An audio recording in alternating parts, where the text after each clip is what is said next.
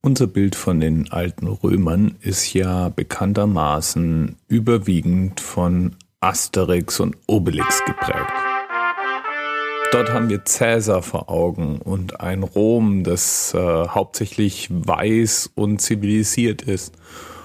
Und dekadente Römer. Besonders die Oberschicht.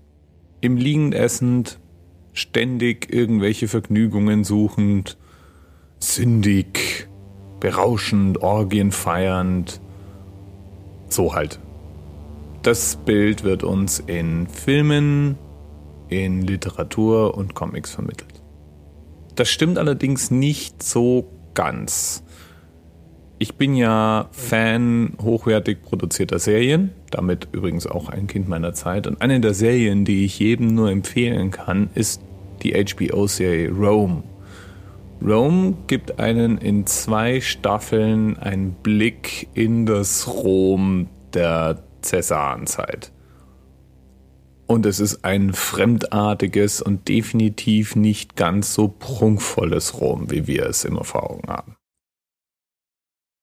Jedenfalls gab es eine ganze Reihe berühmter Kaiser im alten Rom. Nero fällt ein, Augustus, natürlich Cäsar. Und einer dieser berühmten Kaiser ist auch Caligula. Caligula wurde übrigens im Jahr 41 das ist der Link für unsere heutige Episode, von seinen Widersachern ermordet.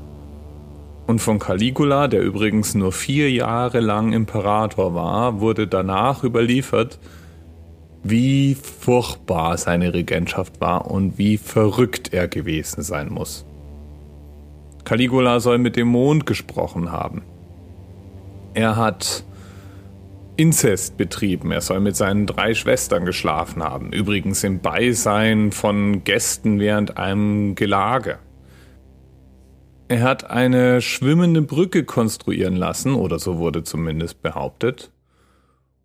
Und soll brutal und jähzornig gewesen sein.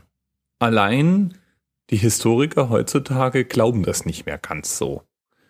Tatsache ist es nämlich, dass äh, wir nur aus zwei Quellen wissen, wie Caligula denn nun gewesen sein soll. Caligula übrigens, der Name übersetzt sich ungefähr wie Stiefelchen, äh, ist eine Verniedlichung der Bezeichnung für römisches Schuhwerk, Soldatenschuhwerk, wurde erst nach seinem Tod so benannt war mit richtigen Namen Gaius Julius Caesar, ja, noch einer, und eigentlich ein Kriegsheld.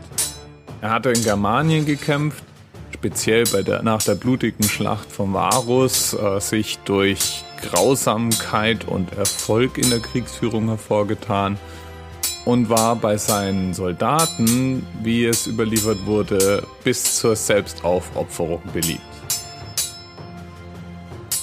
In seiner Regierungszeit hat er unter anderem auch den Feldzug Richtung Großbritannien vorbereitet.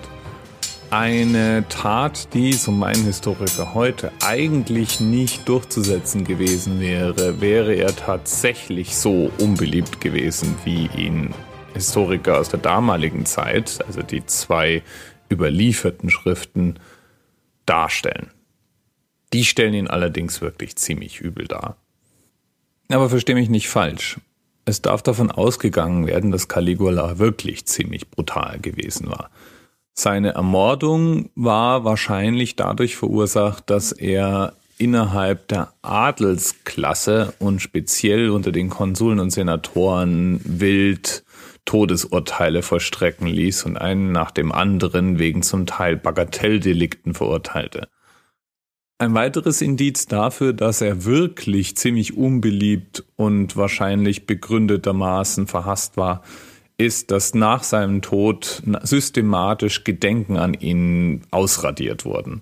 Es gibt kaum Statuen, die, die, ihn zeigen, es gibt kaum Schriften über ihn, kaum Bilder von ihm.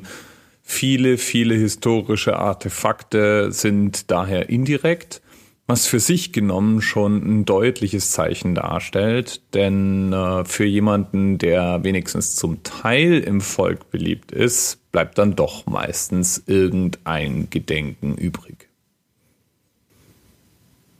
Und von Stiefelchen, tja, da wissen wir heutzutage eigentlich nur, dass er einer der wirklich durchgeknallten Kaiser gewesen sein soll und dass er versucht hat, sein Pferd zum Konsul zu ernennen. Ich weiß nicht. Sollte ich es je in irgendwelche Geschichtsbücher schaffen, würde ich gern mit irgendwas anderem drinstehen. Ist aber vielleicht dann auch wurscht. Bis bald.